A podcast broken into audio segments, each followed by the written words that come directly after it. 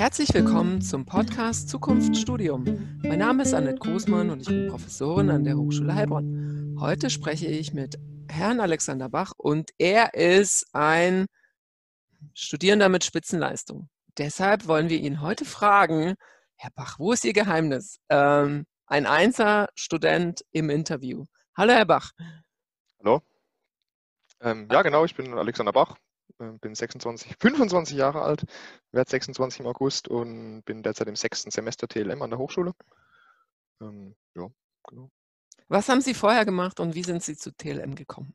Ich habe äh, vorher an der Universität Wirtschaftsingenieurwesen äh, studiert, leider nicht erfolgreich. Und aber schon während des Studiums ist mir klar geworden, dass Logistik einfach was ist, was mich interessiert. Ähm, Optimierung von Prozessen was ist, was mich interessiert. Und ähm, nachdem das Studium dann leider nicht geklappt hat, habe ich mich eben umgeschaut, wo es ähm, Logistik ähm, fokussierte Studiengänge gibt. Und da ich in Weinsberg aufgewachsen bin, mein Abitur hier gemacht habe, war die Hochschule Heilbronn halt auch die nächste Anlaufstelle und war dann Zufall, dass es da eben diesen Studiengang gab. Sehr gut geklungen. Der Herr Wartleck war super gut, mit dem hatte ich ein Gespräch. Der war damals noch Studiengangleiter. Der hat mir alles erklärt, auch wie das dann mit der Anrechnung läuft, war super nett, ähm, war, war gut, war sympathisch von Anfang an. Ähm, das hat an das erste Studium hat nicht geklappt. Haben Sie da mal so eine Ursachenanalyse gemacht? Warum? Hm, es ist natürlich immer schwierig ähm, zu beurteilen im Hintergrund, im Nachhinein, warum es nicht funktioniert hat zu wenig gemacht, zu faul, zu wenig motiviert, vielleicht dann auch das falsche Thema, weil da dann, weil dadurch dann die Motivation gefehlt hat und ich dann mich nicht da durchbeißen wollte. Ja, so zumindest kommt es mir jetzt im Nachhinein so vor. Ob es tatsächlich war, vielleicht war ich auch einfach nur zu blöd. Ähm, kann auch sein.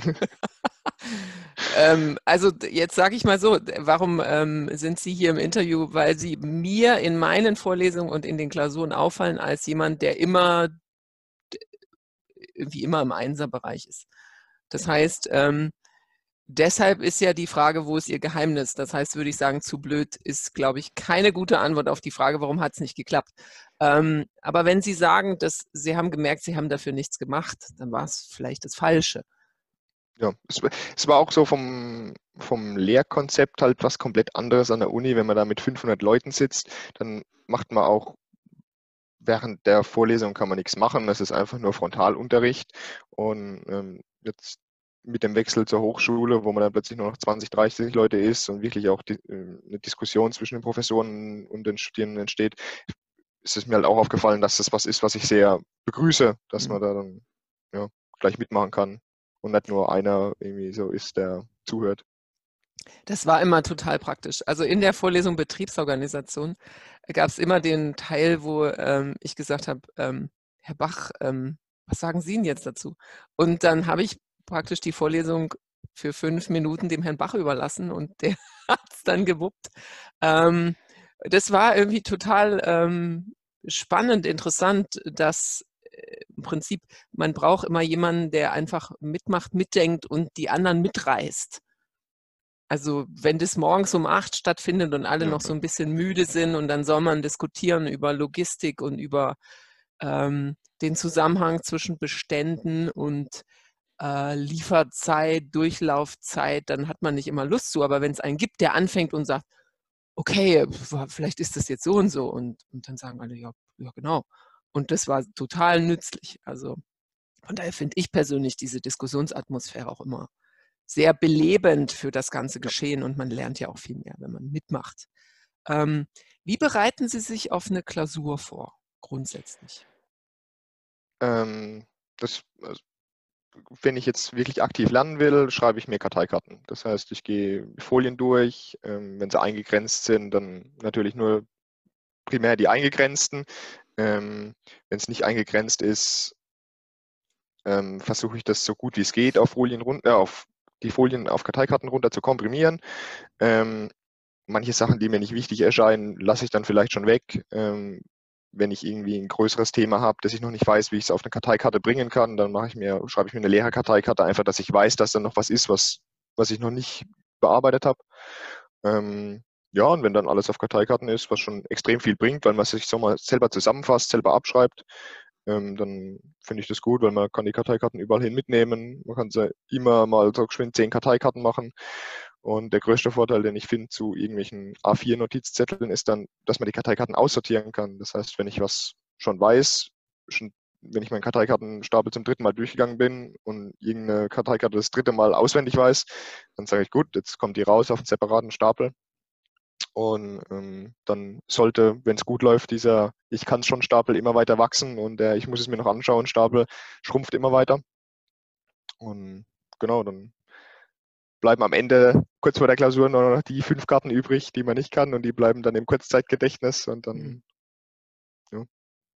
Wann fangen Sie an für eine Klausur? Also Betriebsorganisation ist sehr aufwendig, glaube ich. Ähm, äh, woran merkt man das? Also da gibt es viele, viele ECTS, das heißt, das ist wichtig. Es, ist, gibt eine Menge Vorlesungen im Laufe des Semesters.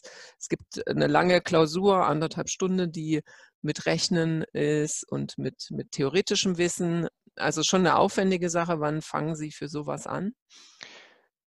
Da versuche ich schon während des Semesters Karteikarten zu schreiben. Ähm, gerade, Sie geben ja schon dann während des Semesters die ersten, äh, die ersten Zusammenschnitte raus, was wirklich prüfungsrelevant ist. Und das habe ich dann im BO gemacht, habe ich, glaube ich, die ersten paar Kapitel schon während des Semesters zusammengefasst. Ähm, weil das Aufschreiben dauert tatsächlich dann am längsten von dem Ganzen, weil eine Karteikarte angucken und oder nur anschauen oder runterlesen, was hinten drauf steht, das geht ziemlich schnell, aber das Ganze, sich zu überlegen, was muss da eigentlich hinten drauf auf die Karte und das dauert am längsten. Das heißt, wenn ich mich dazu motivieren kann ähm, und es schon klar ist, was praktisch auch relevant ist, ähm, dann versuche ich das schon während des Semesters zu machen. Und ansonsten ähm, fängt das so dann anderthalb Wochen, eine Woche vorher an. Ähm, beziehungsweise ich schaue, dass ich eine Woche vorher ähm, die Karteikarten fertig habe. Ähm, kommt natürlich auch darauf an, wie, was für andere Prüfungen gibt, mhm. wie relevant ist die Prüfung dann eigentlich, wie groß ist auch die Prüfung. Ähm, aber so, dass ich eine Woche wirklich mich mit Lernen beschäftigen kann. Einfach weil es mir selber nichts bringt, wenn ich fünf Stunden lang ähm, die gleiche Karteikarte angucke, mhm. dann irgendwann kann ich die vielleicht im Kurzzeitgedächtnis auswendig, aber das längerfristige ähm, fehlt dann halt. Und da habe ich halt selber gemerkt, dass es was bringt, wenn ich mir die einfach die Karteikarten durchgehe, eine Stunde was anderes mache, die Karteikarten wieder durchgehe, wieder eine Stunde was anderes mache, eine Nacht drüber schlafe, am nächsten Tag wieder eine, die Karteikarten durchgehe. Einfach weil ich dann merke, was kann ich schon gut, was, wo fehlt mir wirklich noch irgendwas, was verstehe ich noch überhaupt nicht. Ähm, das sind ja dann auch in der Prüfungsphase eben mehrere Prüfungen. Also wie viel sind das hintereinander in den drei, vier Wochen? Sechs, acht kommt Stück? Fünf, fünf, sechs, fünf. acht Stück. Ja, kommt aufs Semester drauf an. Mhm. Das heißt ja, man muss ja viele Dinge dann im Kopf behalten. Ja. Das heißt, wenn, also idealerweise hatte man die Karteikarten dann schon fertig? Genau, ja. Also wenn man praktisch erst, wenn man ähm, eine Klausur schreibt und drei Tage später die nächste und da dann ich mit meinem System die Karteikarten noch nicht fertig habe, ähm, dann ja, würde das nicht funktionieren. Mhm. Also da müssen dann schon, da gucke ich dann, dass ich, während ich die Karteikarten für Klausur, für die erste Klausur durchgehe, schon in der freien Minute mal während ich eben Pause dazwischen drin mache, die Karteikarten für die nächste schon mhm. schreibe. Ähm, Wenn es jetzt eine Klausur ist mit viel Rechnen, dann kann man das ja wahrscheinlich mit den Karteikarten nicht machen. Was machen Sie dann? Die Formel kann man sich draufschreiben auf okay. die Karteikarten. Ähm, das Rechnen an sich ist natürlich schwierig, das muss man dann einfach üben. Ähm, es gibt ja meistens irgendwelche Übungsaufgaben, die schon in der Vorlesung drin sind. Ähm, sowas dann einfach durchgehen, so oft wie es geht, bis, es, bis man nicht mehr überlegen muss, was man eigentlich genau macht und wieso was macht und auch verstehen, was man da eigentlich rechnet, ähm, dass man auch den Hintergrund versteht. Ähm, was würden Sie sagen? Also das Verstehen ist ja auch bei diesen theoretischen Sachen immer ganz wichtig. Also ich frage auch in meinen Klausuren viel, ähm, warum ist das so? Wie hängt das zusammen?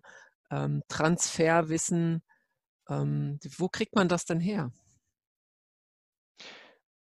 Hm, hm, gute Frage. Ich, ich, vermute, ich glaube, dass es daher kommt, einfach mitzumachen, im Unterricht aufzupassen, irgendwie da Verständnis, äh, im Unterricht in der Vorlesung aufzupassen, da Verständnis mitzubringen.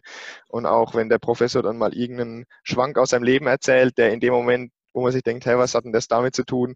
Ähm, das bringt einem dann schon was, dass man das verknüpft mit dem, was gerade auf den Folien steht und das auch einem das Lernen erleichtert. Da einfach aufpassen, mitmachen, mitdenken und dann ist es schon während des Semesters eigentlich ist man da gut drauf vorbereitet auf die Klausur.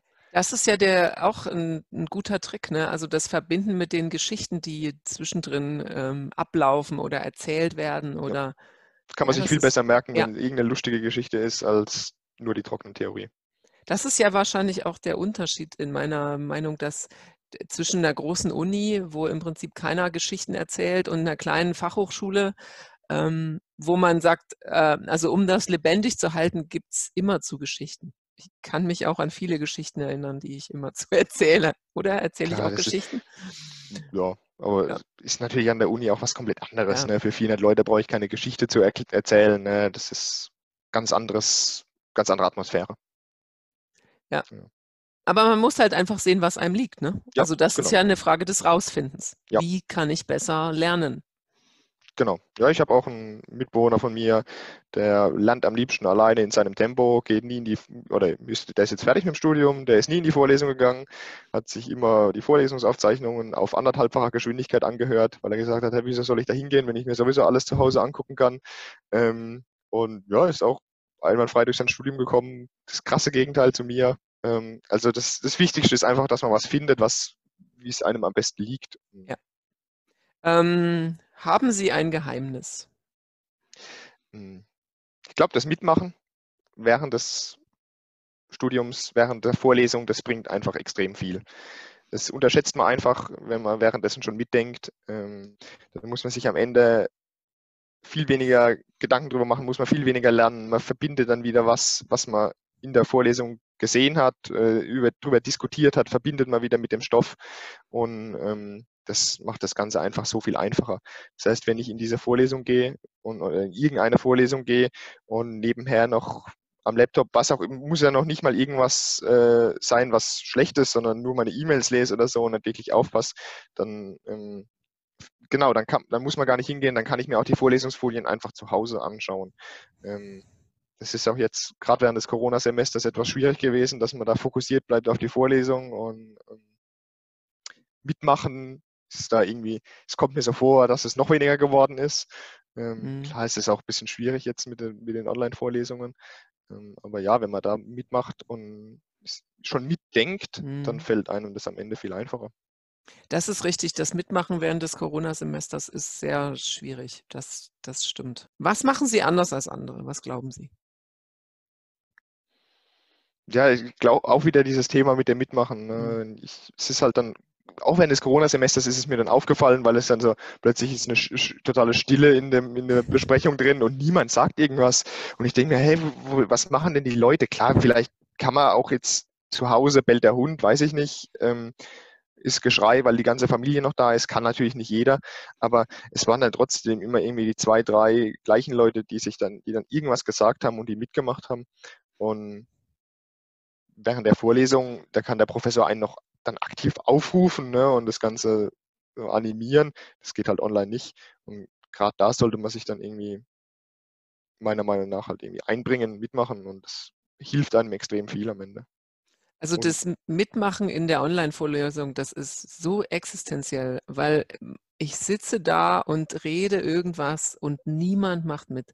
Und das ist extrem, also in der Vorlesung, wie Sie schon sagen, kann ich die Leute aufrufen. Ich sehe ja, was die machen, aber online sehe ich es gar nicht. Und dann redet man dagegen so eine, so eine unsichtbare, so ein, so ein Publikum, von dem man überhaupt nicht weiß, ist es überhaupt noch da? Ist es einfach nur eingeloggt und macht ein Schläfchen nebenbei? Ja. Ah, das ist schon sehr, sehr, sehr gewöhnungsbedürftig. Also da muss man sicherlich noch mehr interaktive Dinge einbauen falls wir jetzt noch weitermachen mit Corona, ähm, mit, mit digital, mit Corona machen wir schon noch weiter, aber mit, mit digital, ja. das ist also wirklich, wirklich sehr, sehr schwierig. Ja, und ja. dann, was ich noch anders mache, ist eben das mit den Karteikarten. Ähm, okay. Ich habe jetzt, ich sehe es immer mal wieder öfter. Kann jetzt natürlich auch nicht mhm. sagen, wer alles mit Karteikarten lernt. Ich gehe jetzt nicht rum und frage die Leute.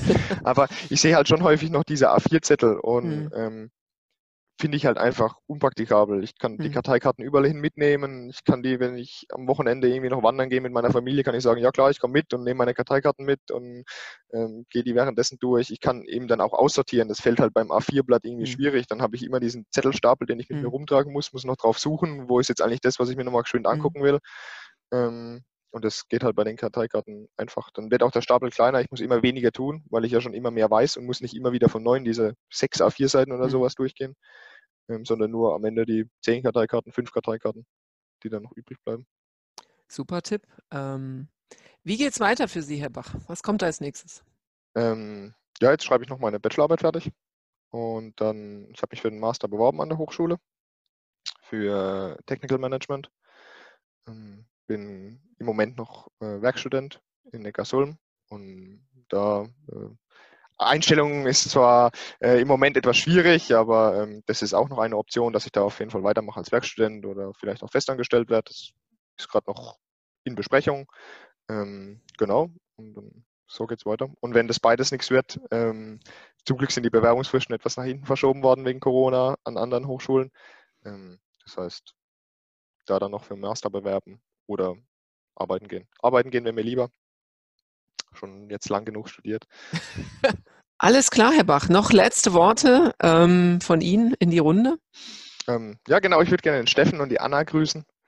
Ähm, jetzt habt ihr das davon, weil ihr mich angestachelt habt. Ähm, genau, ich hoffe auch, dass es für meine Kommilitonen alle erfolgreiches Studium wird, ähm, dass sie da gut durchkommen. Und ja, lasst euch nicht unterkriegen von Corona, macht mit, seid aktiv, dann wird es was. Super, alles klar, Herr Bach. Ich wünsche Ihnen alles Gute für alles, was noch kommt. Auf jeden Fall auch für die Bachelorarbeit.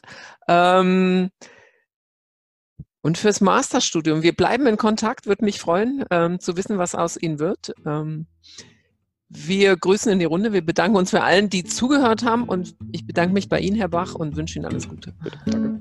Tschüss. Tschüss.